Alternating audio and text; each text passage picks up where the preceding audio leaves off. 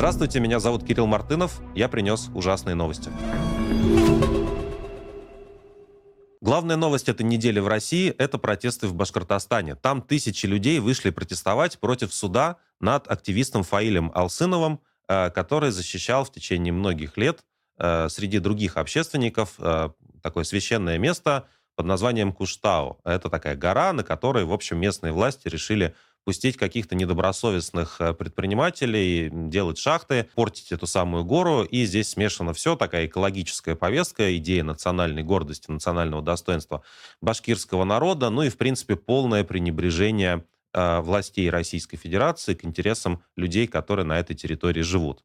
Алсынова судят за то, что он якобы разжигал национальную рознь, потому что в одной, из, в одной из своих речей он произнес такой список о том, что, в общем, люди других национальностей из Башкортостана однажды уедут, ну, потому что это не их земля, в том смысле, что у них другой дом есть, им есть куда уехать. Башкирам уезжать некуда, им все равно здесь жить, и поэтому нужно заботиться о своей земле. Спорный тезис, было ли там некое пренебрежение к представителям э, Республик Кавказа. В, в речи Алсынова есть версия, что это просто термин, который он использовал, это просто ну, нек, некий такой э, термин, обозначающий вообще просто бедняков, Э, я не знаю, как бы, да, я не эксперт по, по башкирскому языку. Понятно, что просто опять людей судят за слова, и опять люди, э, которые, вот, которых судят, да, они пользуются поддержкой, реальной поддержкой э, граждан, которые в республике живут. В отличие от Владимира Путина, за которого особо никто протестовать не выходит, а наоборот приходится автобусами свозить людей для того, чтобы они участвовали в его концертах. Здесь реальный протест, здесь люди действительно рискуют. Здесь люди говорят, нет, ребята, Алсынова судить э, не нужно, все, что он делал, он защищал интересы нашего, нашего народа. И мне кажется, тут уже протесты уже идут вот э, в течение нескольких дней, уже достаточно давно. Сначала, сначала протесты были э, в, в регионах в Башкортостане, потом они переместились в Уфу, потому что именно в Уфе Алсынова судят, ему дали 4 э, года колонии за этот свой так называемый экстремизм. Ну и вы видите, есть кадры, когда а, полицейские используют в полном обмунировании, да, не все еще, видимо, уехали в Украину кого-то убивать, хватает в России полиции для того, чтобы избивать а, и запугивать российских граждан. Вот они бросают светошумовые гранаты, вот они, в общем, используют какие-то спецсредства против протестующих. Все как было в России, на самом деле, в течение многих лет, до тех пор, пока а, Путин не начал эту войну, и, в принципе, когда теперь любые протесты, любое любые, любая мирная демонстрация такого гражданского недовольства э, любыми действиями властей, когда теперь это все запрещено. Конечно, очень, на самом деле, ну, очень страшно, на самом деле, за тех людей, которые отважились протестовать. Э, многих из них уже задержали, против них там будут какие-то протоколы и, возможно, потенциальные и уголовные дела, э, в том числе, да, потому что протестовать никому нельзя. С политической точки зрения, что, мне кажется, это означает? Что вот тот э, общественный тот общественный строй, те правила общественной жизни, которые в России на втором году войны созданы, они, в принципе, никому никакой жизни не дают. Вот ничего в России делать нельзя, кроме того, что тебе приказал э, начальник. Ну, нельзя, например, э, протестовать нельзя по понятным причинам. Это там дестабилизирует ситуацию, раскачивает лодку в такое трудное для страны время. Э, в, суд, в суде тебя тоже никто не ждет. Э, ну и дальше по списку. Из большой перспективы это история про то, что люди в России прекрасно понимают, например, в национальных республиках, что их власть, а, их интересы не представляет, что их не уважают, что, в принципе, а, единственная форма коммуникации с властями – это выполнять приказы, например, не знаю, мобилизоваться на войну и идти туда умирать, и, в общем, терпеть все, что с тобой делают, вне зависимости от того, что происходит. Ну, такое новое крепостное право. Часть этих протестов происходила на фоне памятника Салавату Юлаеву, участнику пугачевских бунтов и национальному герою башкирского народа, в общем, одному из тех людей, которые в XVIII веке протестовал против насилия в Российской империи. Как будто бы ничего не поменялось, и очень символично, как история в данном вопросе э, закольцовывается. Мой тезис по этому поводу, я думаю, что эти протесты постепенно сойдут на нет и просто всех пересажают и запугают. Мы так видели и в других регионах. В прежние годы, там в Хабаровске, вспомните историю, когда сначала люди мирно протестовали, а потом по одному их начали хватать и преследовать, и запугивать. Э, эти протесты, скорее всего, не приведут к какой-то серьезной, серьезной политической проблеме, проблеме в масштабах всей страны, тем более, потому что людям трудно понять, из-за чего башкиры протестуют в своей в своем регионе. Но мне кажется, глобально это тупик, стратегический тупик, потому что у людей с властью, в принципе, нету в России сейчас никаких каналов коммуникации, а, люди просто должны терпеть, и, и как бы никаких человеческих прав и никакого человеческого достоинства, в принципе, здесь не остается. И башкиры, я думаю, что это, в принципе, такой антиколониальный бунт, по большому счету, это тезис о том, что не надо считать нас за людей второго сорта, не надо, в том числе среди э, местные начальники, сами башкиры по происхождению, типа типа Хабирова, например, да, губернатора, они вот тоже, в принципе, так к своим же собственным людям относятся. Это все достаточно видно. Э, понятно, что, ну, грубо говоря, у, если люди хотят жить там достойно и свободно на территории, на, на территории своей Башкирии, то у них вот в рамках нынешней политической системы просто нету никакого а, будущего. И в конечном итоге этот протест идет не за этого активиста и даже, возможно, не за, не за гору Куштау, а протест идет вокруг идеи о том, что можно ли, в принципе, здесь жить ну, достойно и свободно. А, это протест против Москвы в конечном итоге и, в принципе, против тех правил, которые людям предлагают для жизни в Российской Федерации. Как обычно, репрессии в России против протестующих, они а, связаны с целым каскадом таких действий. Уже есть уголовные дела о массовых беспорядках против протестующих. Полицейские пришли домой к семье исполнителя песен на башкирском языке Алтыная Валитова в Уфе.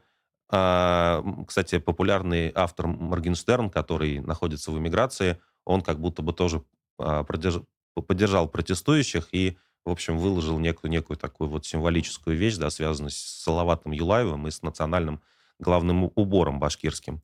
Вот. А Валитов ранее записал видео, в котором призвал жителей республики, э, вообще всех национальных республик, не только Башкортостана, выйти в пятницу на акции протеста и бороться за свои права. Ну, то есть здесь уже как бы совершенно четкий такой, такой призыв к действию именно в рамках этой антиимперской, такой регионалистической, да, Э, повестки. Параллельно российские власти, судя по всему, пытались цензурировать всю информацию о протесте. Обратите внимание, ну вообще люди протестуют зачем? Для того, чтобы привлечь внимание к своим проблемам. Следовательно, если их дальше там нигде не покажут и просто никто не увидит, что они протестуют, то протест этот сам по себе умирает. А рассказывать о том, что действительно происходит э, в стране, в Башкортостане в частности, э, продолжают несколько таких, я бы сказал, очень храбрых людей, корреспондентов, которые передают свою информацию, свои видеоролики независимым медиа, и фактически эти независимые медиа, редакции уже из эмиграции публикуют и распространяют эту информацию о том, как государство борется со своими собственными гражданами. И для того, чтобы обеспечить полную информационную блокаду, власти пытались э, блокировать WhatsApp в момент первых, э, в момент первых протестов в Башкортостане – а, WhatsApp это такой народный мессенджер, да, там люди сидят в группах и пересылают друг другу какую-то информацию. А, после попыток заблокировать WhatsApp целиком в Башкортостане были попытки а, блокировки двух основных каналов, которые посвящены протестам, ну, точнее, одному каналу, собственно, башкирскому, Куштау Байрам, а также изданию Русньюз, которые, которые больше всего давали информации с опорой на местных активистов и с опорой на информацию Куштау Байрам. Вот. А эти каналы стали недоступны на какое-то время. Росньюз потом был восстановлен, и представители Телеграма, то есть, ну, собственно, все подумали, что это там Дуров заблокировал каналы, да, поскольку для российских властей очень страшно, чтобы люди узнали информацию о происходящем в их собственной стране. Тем не менее, да, Дуров и Телеграм сделали заявление, что они ничего не блокировали, что они такой цензурой не занимаются. И, э, и Телеграм предположил сначала, что э, перебои в доступах к этим каналам могут быть связаны с действиями местных операторов связи, цитирую. Ну и также, в принципе, это, возможно, была такая DDoS-атака, когда, в общем, очень много жалоб а, приходит на один канал а, потенциальный, он блокируется как бы в целях, а, в целях безопасности, да, просто бот жалуется на информацию, которая им якобы а, не понравилась. А, глава а, Башкортостана а, Хабиров заявил о том, что группа лиц, часть из которых находится за рубежом, по сути, являясь предателями, о предателях мы сегодня еще поговорим, призывают к отделению Башкортостана от России. Они призывают к партизанской войне здесь. Z-блогеры э, развивают логику, назвали протесты в Башкортостане репетицией, цитирую, этномайдана, которую организовали Ходорковский и СБУ. То есть, опять же, понимаете, у людей нет никакой собственной воли. Башкиры ни на как... и вообще все любые люди в России высказываться ни о чем не имеют права, у них нет никакой там, политической субъектности, говоря такими философскими словами, а просто это во всем виноваты Ходорковский, СБУ и другие другие негодяи, которые готовят этномайдан. В это время, пока идут э, протесты в Башкортостане, представители российских властей формулируют прямо по-настоящему фашистские лозунги. Вот э, Петр Толстой, вице-спикер Госдумы и в прошлом э, телеведущий, заявил о том, что все эти национальные диаспоры, землячества и общины – не что иное, как легализованные мафиозные структуры, пора заканчивать с межнациональным либерализмом. Ну, то есть, в принципе, э, Толстой предложил всех, в общем, ликвидировать все национальные объединения в России, всех считать русскими, вне зависимости от того, кто кем считает. В принципе, понятная логика. В Российской Федерации взят курс на, на то, что у нас есть практически официально э, люди первого сорта и люди второго сорта. Помните, все начиналось с истории о том, что в школах в Татарстане отменяли обязательное изучение татарского языка. То есть ты живешь в Татарстане, но татарский язык тебе учить не надо, э, ну вот э, потому что зачем нужен этот язык, когда уже есть русский. Примерно такие рассуждения приводят дальше вот и к протестам, и к тому, что у нас действительно появляются в России люди первого сорта, как себя Толстой считает, и все остальные. А может ли на таких условиях существовать какое-то ну, устойчивое государство, да, где люди друг к другу так относятся? По-моему, ответ нет, и, по-моему, это свидетельство, повторюсь, эти про- протесты стихнут, скорее всего, но это свидетельство глубокого, фундаментального э, кризиса, такой бомбы замедленного действия, которая в основании нынешней Российской Федерации, воюющей, заложен. Сюда же еще один пример, по-моему, про него Толстой в конечном итоге и говорил, когда свои эти фашистские лозунги транслировал, но просто все это совпало с э, событиями в Уфе. Следственный комитет России возбудил уголовное дело против главы межрегионального узбекского землячества в России, э, который называется Ватандош, э, Усмана Баратова, из-за его поста в соцсетях, в котором он прокомментировал резкий рост цен на куриные яйца. И, собственно говоря, текст там гласил «верните петухов с фронта», говорила некая курица, да, типа, ну, нестись очень ей тяжело. И вы не поверите, за что против Баратова э, возбудили уголовное дело за разжигание национальной розни, потому что он сравнил, как э, следователи считают, петухов с российскими солдатами. Вот, то есть нельзя называть российскими солдатами петухами, потому что в тюремной субкультуре, которая в том числе характерна для российских властей, петухи — это плохо. Баратов был задержан, и, значит, официальная формулировка гласит вот что «унизил Э, что, что э, Баратов унизил достоинство группы людей из числа граждан России, в том числе участников специальной военной операции. Сам он говорит, что это сатирическое фото куриц не имеет никакого отношения к участникам СВО. Еще одна важная новость, которая тронула меня лично. Это вообще ну, совокупность неких заявлений российских властей, которые начинаются с министра Лаврова и продолжаются э, российским диктатором Путиным. Ну, тут вы спросите, может быть, зачем вообще надо на э, заявлениях акцентировать внимание? Дело в том, что очень любопытно следить, и на самом деле страшно с точки зрения тех людей, которые в стране находятся, страшно следить за трансформацией публичной риторики, страшно следить за тем, как российские власти начинают говорить по-настоящему на том языке. Это не метафора, это не параллель. Они просто берут те же самые выражения, те же самые высказывания, на которых в течение, а, скольки получается, 12 там, лет примерно была основана риторика э, Геббельса. Ну, то есть просто вот то же самое, дословно, если поменять несколько слов в риторике Лаврова и Путина, то у вас просто получатся нацистские лозунги. Э, по-моему, здесь механизм заключается в том, что война начинает говорить через этих людей, то есть, в принципе, как, как бы сама война является тем контекстом, из которых которая просто полностью пожирает вот остатки мозгов российских чиновников, и просто ничего, кроме войны и ее обоснования, там уже не остается. И отсюда получается нацизм, потому что, потому что в принципе, да, доведенная до предела вот такая риторика о том, что война — это очень хорошо, и что она на всех очистит, это как раз то, чем занимались нацисты.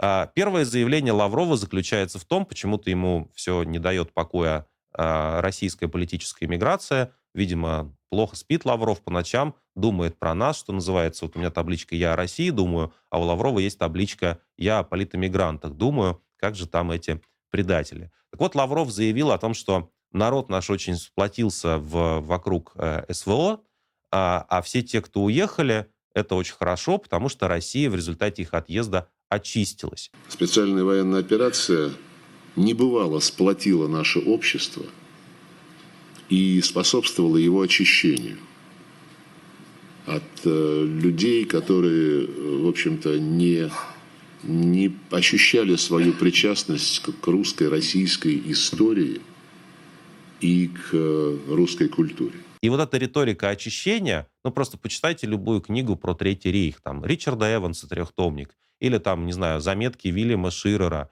или, или другие вот какие-то книги, которые описывают, как нацисты обосновывали свое, свою власть. Они постоянно говорили о том, что когда э, враги рейха уничтожены или бежали, когда как бы вся власть консолидирована в одних руках, и когда к тому же еще ведется такая замечательная война, конечно, сугубо оборонительная, как известно, Гитлер говорил, что его спровоцировали начать э, войну, потому что кругом были англосаксы и прочие враждебные сначала поляки, а потом большевики. Так вот, фактически нам министр Лавров э, рассказывает о том, что вот когда все вот эти вот люди, там, ну, кто у Гитлера был, да, там, ну, евреи, значит, э, коммунисты, социал-демократы, предатели, англосаксы, представители этнических меньшинств, ЛГБТ, кстати, вот когда они все либо в концлагерях, либо в эмиграции, это хорошо, это очищение Великой Германии. Министр Лавров говорит нам дословно то же самое. Это интересный вопрос, кстати. Говорят, что Лавров все-таки относительно образованный человек. Э, вызывают ли его собственные слова у него какие-то, знаете, ну, начинает ли он там немножко как-то моргать? Вот дергается ли у министра Лаврова глаз, когда он воспроизводит нацистские лозунги? Мне кажется, что, в принципе, им э, нормально уже, да, и как бы они вот считают, что так и должно быть. Ну и, в принципе, это подтверждается последними высказываниями э, Путина. Самые яркие свои высказывания он сделал на мероприятии под прекрасным названием «Малая Родина. Сила России». Это название было посвящено не газопроводам в Китай, а, а тому, как нам развивать местное самоуправление. Уж не знаю, эм, как именно, какие именно там задачи ставятся. Там Путин сделал несколько э, заявлений на этой самой малой родине.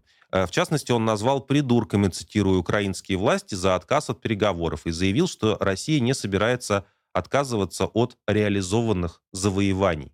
Э, тем самым э, Путин, в общем, признал, что вся вот эта история про, про братские народы, один народ, про то, что Россия, значит, просто забирает свое, это все, все ерунда, что Россия кого-то там освобождает. Путин назвал то, чем он занимается, завоевание. Ну, даже такой немножко бюрократический сленг – реализация завоеваний. То есть, в принципе, он подтвердил то, что мы и так знаем, что он ведет агрессивную захватническую войну. Он себя сам считает, видимо, чем-то средним между Петром Первым, Чингисханом и Наполеоном в одном лице, потому что село Веселое они недавно оккупировали, э, там уже ничего к тому моменту не осталось, но Путину все равно приятно. Вот у нас такие теперь Чингисханы. Э, Путин заявил, что Украина проиграла войну, еще не начав ее, потому что украинцы предали своих предков и свои интересы. Это, кстати, тоже вот очень интересная такая, а, такая колониальная оптика. Это Путину, понимаете, виднее, чем украинцам, что хотели их предки и как нужно их интересы защищать.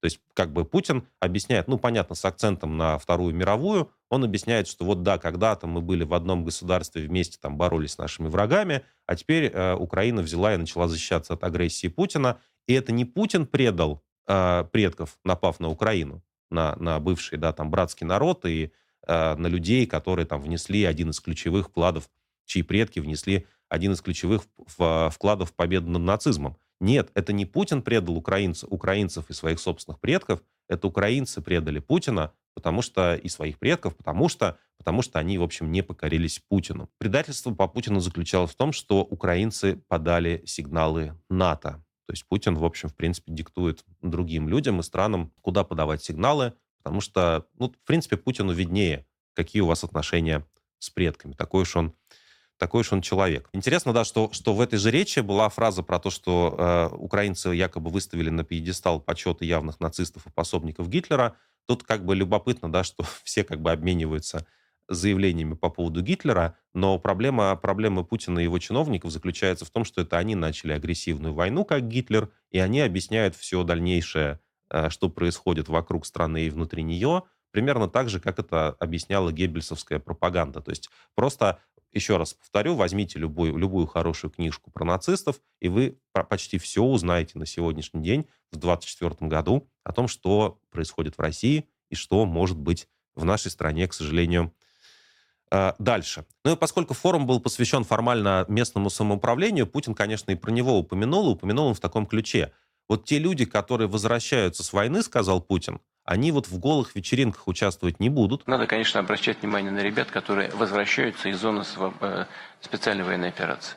Это все-таки, знаете, люди, когда решаются на это, да, когда проходят это горнило, возвращаются, да, очень многие приоритеты жизненные выстраиваются по-другому.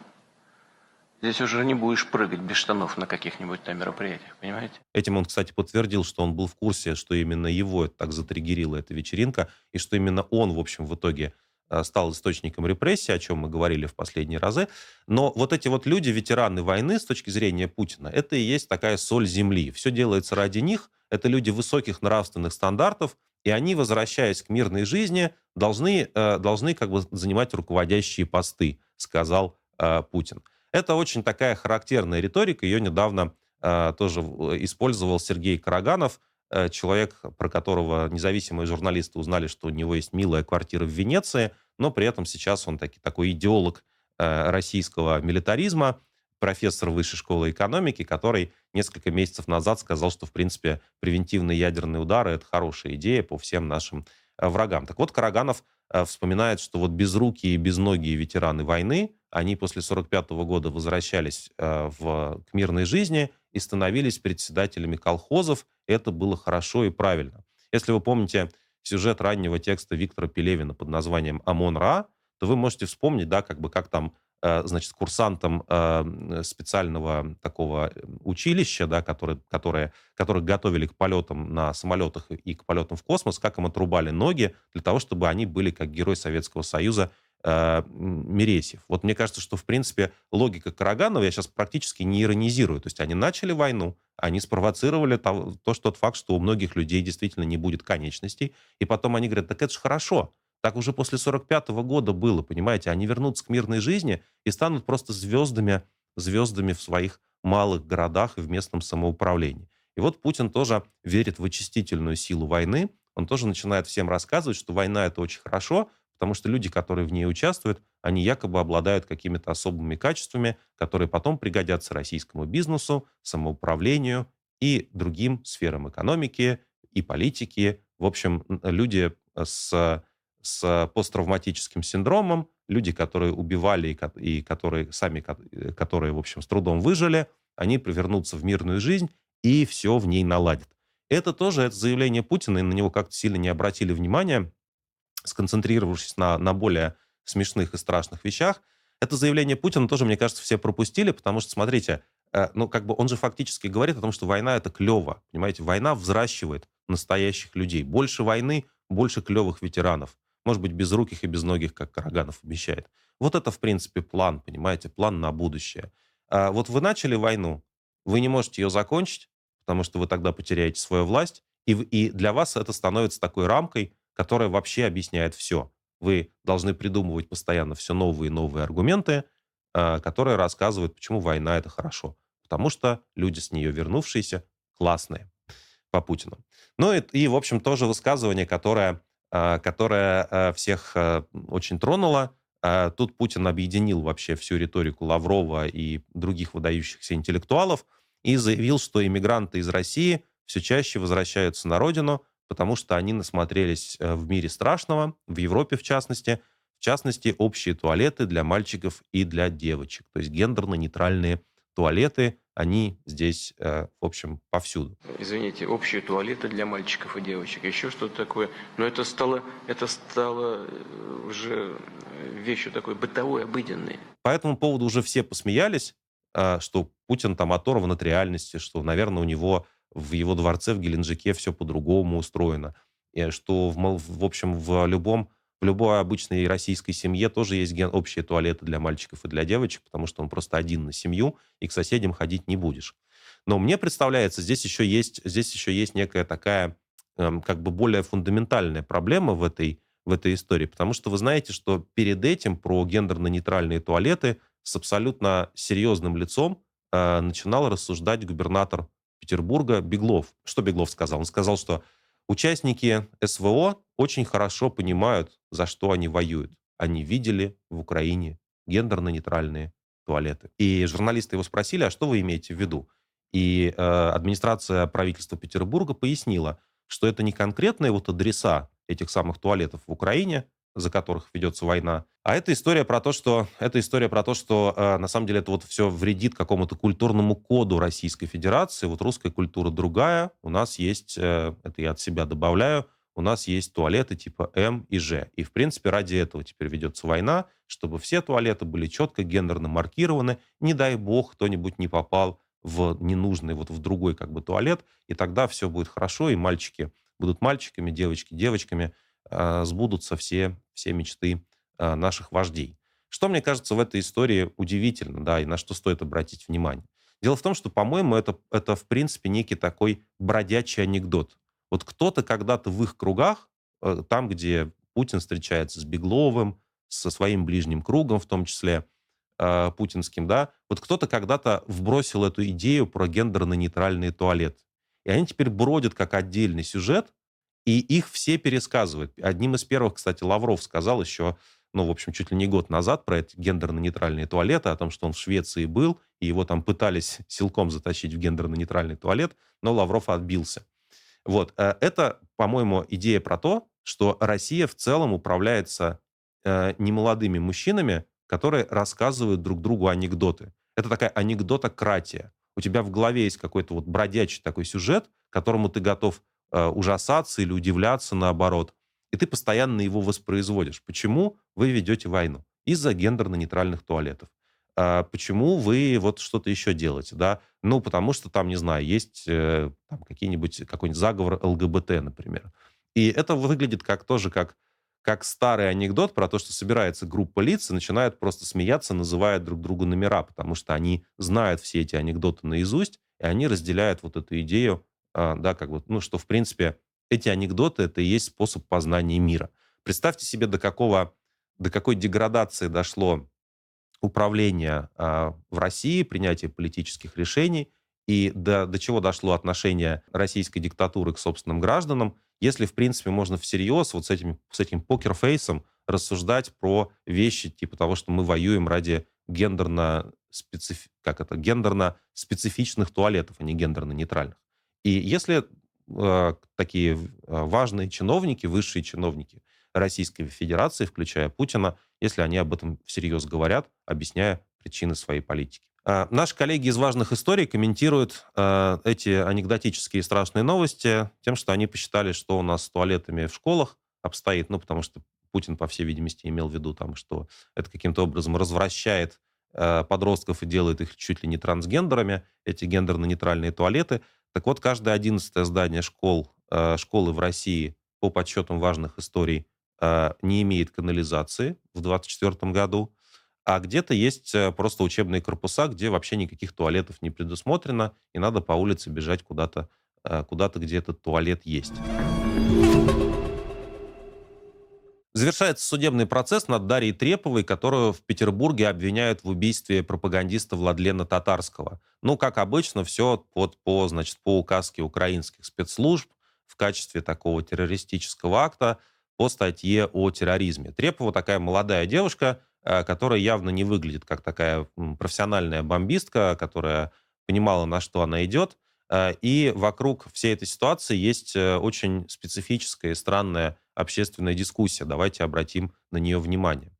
Муж Дарьи Треповой обратился к Роману Попкову. Роман Попков – это бывший, бывший нацбол, сторонник национал-большевистской партии, который сейчас живет в Украине в течение уже довольно большого количества времени, и который регулярно публично хвастается о том, что в то время как э, многие трепятся, э, вот люди вроде Попкова занимаются делом. В частности, они ликвидируют российских пропагандистов. Ну, Попков прямо не говорит, что это вот он этим занимается, но он, конечно, призывает этим гордиться, говорит, говорит посмотрите, какие замечательные акции против Дарьи Дугиной произошли или против Татарского.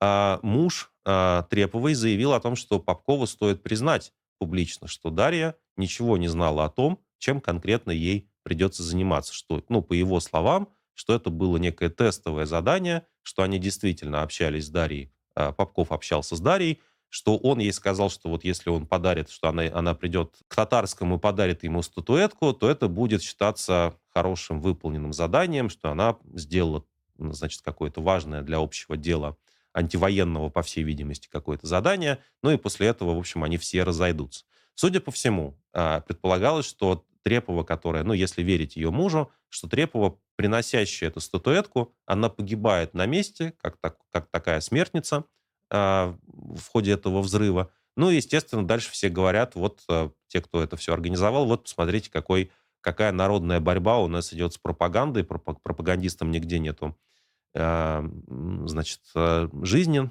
в Российской Федерации, их будут преследовать повсюду. А Трепова это фактически жертва.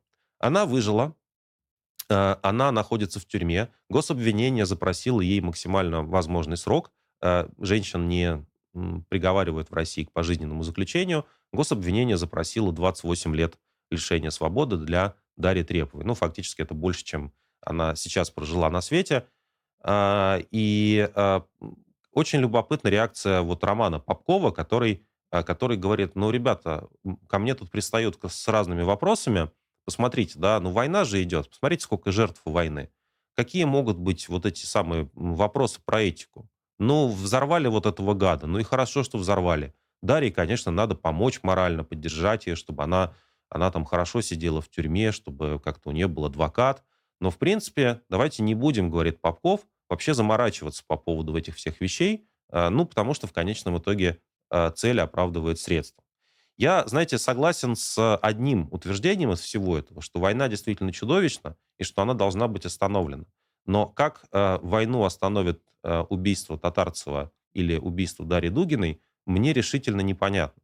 И более того, есть, конечно, серьезный вопрос по поводу того, насколько этично с любой точки зрения, даже в рамках какой-то там военной особой этики, насколько этично так поступать с людьми, насколько этично использовать людей в качестве инструмента для достижения своих, ну, как бы, политических целей, которые, по большому счету, заключаются, по-моему, в том, чтобы сказать, в то, смотрите, в то время, пока все, э, значит, болтают и что-то, значит, говорят и проводят какие-то конференции, мы вот тут делом заняты, есть такие террористы-бомбисты, которые вот убивают российских пропагандистов на их враждебной э, территории.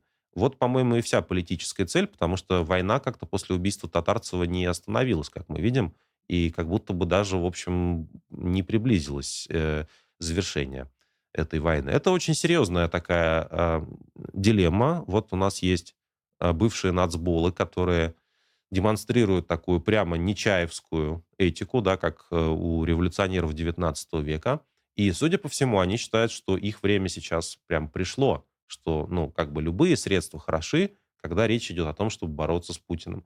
Напишите в комментариях, что вы думаете об этом. Э, ну, старайтесь формулировать осторожнее, если вы находитесь в России. Новости образования. Э, есть такой господин Дмитрий Винник, профессор финансового университета при правительстве Российской Федерации. Он на этой неделе сделал довольно яркое заявление о том, что, э, цитирую, курсы по критическому мышлению и факт-чекингу являются э, чуждой Российской Федерации системой ценности, которая нужно запретить в российском системе образования. Ну, там идея такая, что если ты то, что, в общем, э, говорит Винник, то, что у нас под видом критического мышления могут преподавать, это все одна сплошная русофобия. Русским критическое мышление добавляют себя э, не нужно. У, Винника, кстати, кажется, украинская фамилия, но, в общем, тут все, конечно, давно давно э, смешано. На этом фоне есть еще новости также науки, потому что такая мощная вдова философа, советского философа Александра Зиновьева. Зиновьева я видел еще на своем родном философском факультете в 90-е годы в России. А вот, а, вот его вдова Ольга потребовала в очень резких выражениях проверить на лояльность Институт философии Российской Академии Наук. Философия в опасности. На втором году проведения специальной военной операции вскрылся страшный гнойник – Институт философии Российской Академии Наук. Последнее прибежище негодяев, предателей, инагентов, перебежчиков, русофобов и экстремистов. Ее мужа когда-то уже, собственно, Зиновьева когда-то из этого института, когда он был в составе Советской Академии Наук, выгоняли в 70-е годы и высылали из страны за антисоветские книги. Э, вдова, значит, в общем, тоже с ним страдала, как жена декабриста в Мюнхене. А, вот, а значит, а теперь у нас все возвращается, и тут важна риторика, что что, что э, вот как бы вдова Зиновьева, она сказала, что нужно вскрыть этот гнойник русофобии и всех их на детекторе лжи проверить, потому что, скорее всего, они все работают э, на Запад. На фоне этих событий, кстати, да, я э, хочу воспользоваться положением и э, напомнить, что существуют проекты образовательные, которые российскими властями признаются преступными группировками, и один из таких проектов, я к нему имею прямое отношение, это «Свободный университет». Он прямо сейчас заканчивает прием на курсы зимнего семестра. Все образование у нас бесплатное. Вот, если вы из России, нужно соблюдать некую осторожность. Но посмотрите вот на нашем сайте 50 э, курсов, в том числе по критическому мышлению. Я боюсь, что-то тоже есть, и точно что-то есть по запрещенной э, философии. Все то, что невозможно обсуждать на занятиях в официальных российских университетах, можно в свободном университете. Э, продолжая тему образования, наши коллеги посчитали, что с начала войны из России уехали не менее двух с половиной тысяч ученых. Э, отток этот продолжается. Есть тенденция к тому, что уезжают э, самые перспективные, часто самые молодые люди с самым большим количеством публикаций – все те, кто на самом деле может быть востребован в нормальной науке, а не в той науке, которая, которая как бы создается в, за колючей проволокой в казарме и в шарашке. А, это очень такая серьезная, конечно, проблема. Многие это исследование процитировали, почитайте его тоже. А, ну, что тут можно сказать? Да, это, в общем, люди, которые развязали войну, они уничтожают свою собственную страну, ее интеллектуальный потенциал. Это происходит уже два года практически, да и раньше началось еще до войны. Ну и все постепенно к этому а, к этому привыкают.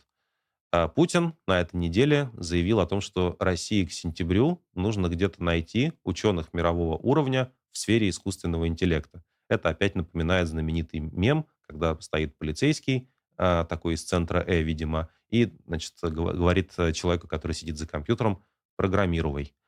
Вот, где-нибудь они найдут, значит, Министерство образования, Минцифры должны где-то найти э, ученых с мировым именем и Путину предоставить результаты высококлассных разработок уже осенью этого года. Посмотрим, что получится. Э, будем следить за успехами путинского образования. Тревожная новость пришла из Эстонии. Профессора знаменитого университета в Тарту, э, политолога, историка Вячеслава Морозова задержали местные спецслужбы. Морозова подозревают в работе на российские, ну, в общем, в шпионаже в пользу России. Пока никакой конкретики здесь нету. А, мы, конечно, надеемся, что суд в Эстонии, он более независимый, чем суд в Российской Федерации. Это несложно, потому что в Российской Федерации никакого суда нету. Вот. И мы надеемся, что будут представлены какие-то ну, доказательства того, что Морозов, известный политолог, является вот таким российским шпионом. Кажется, что фабула здесь в основном заключается в том, что Морозов в течение последних лет продолжал ездить в Россию. Ну, так бывает, в общем, у людей там бывают личные обстоятельства и родственники. А, и что это стало основой для некого расследования в отношении Вячеслава Морозова, уж не является ли он шпионом. Может быть, они что-то в отношении Морозова нашли, мы не знаем, но весь э, путь, вот как говорят коллеги, коллеги Вячеслава Морозова, которые сейчас по всему миру работают, а, весь путь Морозова, конечно, очень как бы делает мало правдоподобным его шпионскую карьеру, потому что он а, в своих а, исследованиях, он, в общем, проводил прямо противоположную линию по сравнению с официальным русским миром и по сравнению со всей той риторикой, которую транслирует Владимир Путин. Главная тема Морозова в последние годы – это ну, колониальная сущность Российской Федерации как наследница Советского Союза. И, в принципе, понятно, что с такой оптикой как раз а, относиться к тем странам, которые а, получили независимость от России, ну, нужно со всем, а, со всем возможным уважением, и даже, в общем, нужно ставить их в пример, чем Морозов и занимался. Не случайно он работал именно в Эстонии. Будем следить за развитием здесь этой ситуации. Академическое сообщество тоже за этим пристально следит. Саратовское издание «Свободные новости» опубликовало полный текст решения Верховного суда о признании ЛГБТ экстремистской организацией. Там, напомню, в, э, ну, решение было принято 30 ноября. На нем присутствовали только представители Минюста и судьи Верховного суда. Больше никто не был допущен. Что они там нарешали, мы до сих пор не знали, а теперь можем насладиться. Если у вас есть э, юридическое образование или хотя бы ну, какой-то вкус к изучению такого рода документов, посмотрите на то, что они там понаписали. Это, конечно, очень круто. Там сказано в решении Верховного суда, сказано, что э, движение ЛГБТ, оно появилось в США в 60-е годы, а в Советский Союз проникло в 1984 по каким-то причинам. Вот. И что значит, э, это движение, оно экстремистское, потому что оно призывает к ненависти всех, кто не ЛГБТ, то есть ЛГБТ это как бы такая, такая зловещая террористическая структура, которая как бы призывает к уничтожению всех не ЛГБТ, что это все очень Э, плохо влияет на детей, потому что представители движения проводят, э, проводят э, мероприятия возле школы, библиотек. Тут я почти пустил скупую слезу. Ну и, конечно, важным признаком, помимо демонстрации экстремистской символики, такого как радуга и радужный флаг, важным признаком принадлежности к ЛГБТ Верховный суд считает, что все-таки у вас есть ну, как бы партнер, с которым вы находитесь в неких отношениях, это партнер вашего пола. А также есть еще всякие другие косвенные признаки, такие как, например, использование феминитивов. Такие слова, как авторка, редакторка, возможно, даже журналистка, э, писательница. Э, Все это категорический признак того, что вы склоняетесь в своей деятельности к экстремизму.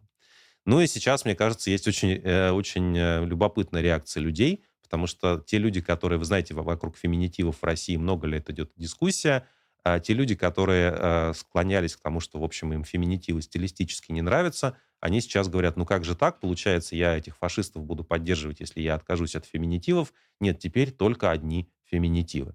Я тоже думаю, что вот если вам вы сомневались э, в том, хорошие ли вещи феминитивы, то у Верховного суда есть теперь дополнительный аргумент в пользу феминитивов. Если вы не хотите быть вместе с теми, кто преследует людей ни за что, э, ну, может быть, стоит подумать о том, уж не использовать ли феминитивы в э, обычной речи и на письме. Мы в новой газете используем. Это, конечно, не принудительно, но по выбору. Если человек говорит, подписывайте меня вот так, мы подписываем.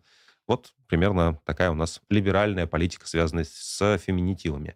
И в полиции Саратовской области параллельно составила первый административный протокол по статье о публичной демонстрации символики экстремистской организации ЛГБТ в данном случае – Э, в отношении местной жительницы, опубликовавшей в Инстаграме фотографии с радужными флагами.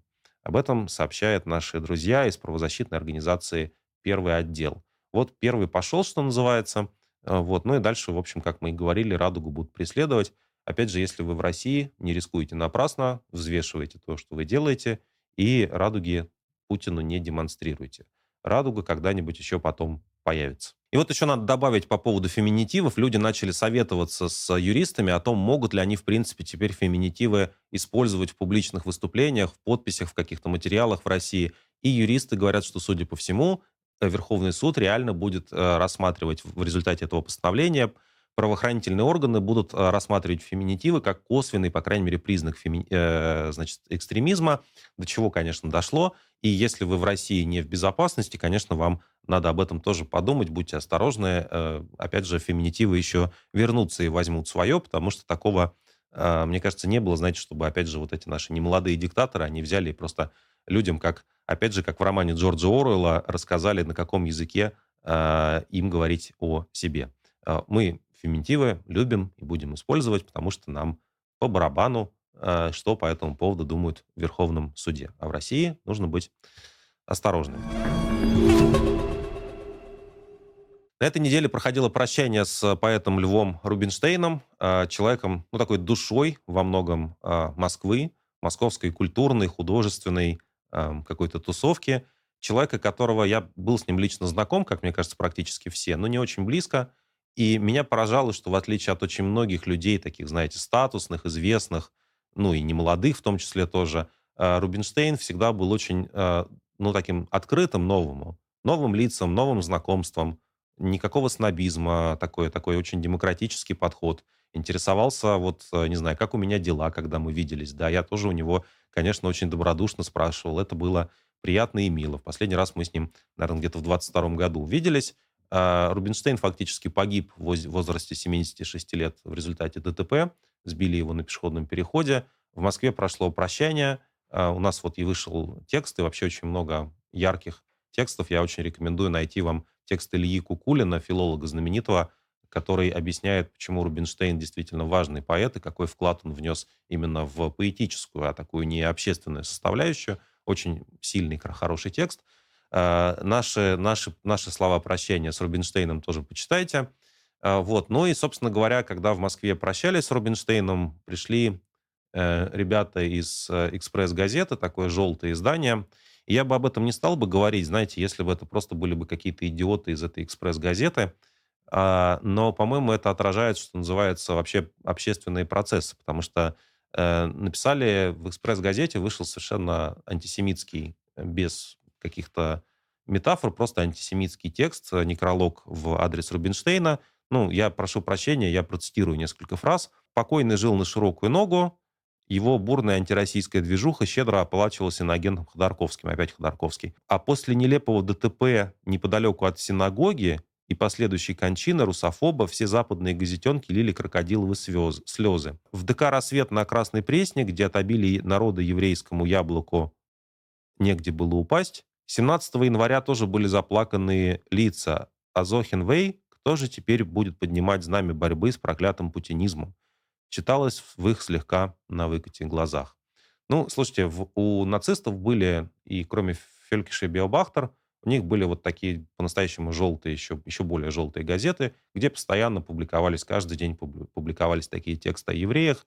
А теперь это можно делать в России. И, конечно, никаких проблем с законом у «Экспресс-газеты» не будет, потому что они в сущности отражают внутренние потребности, внутренние запросы и большой стиль путинской политики на 24 год.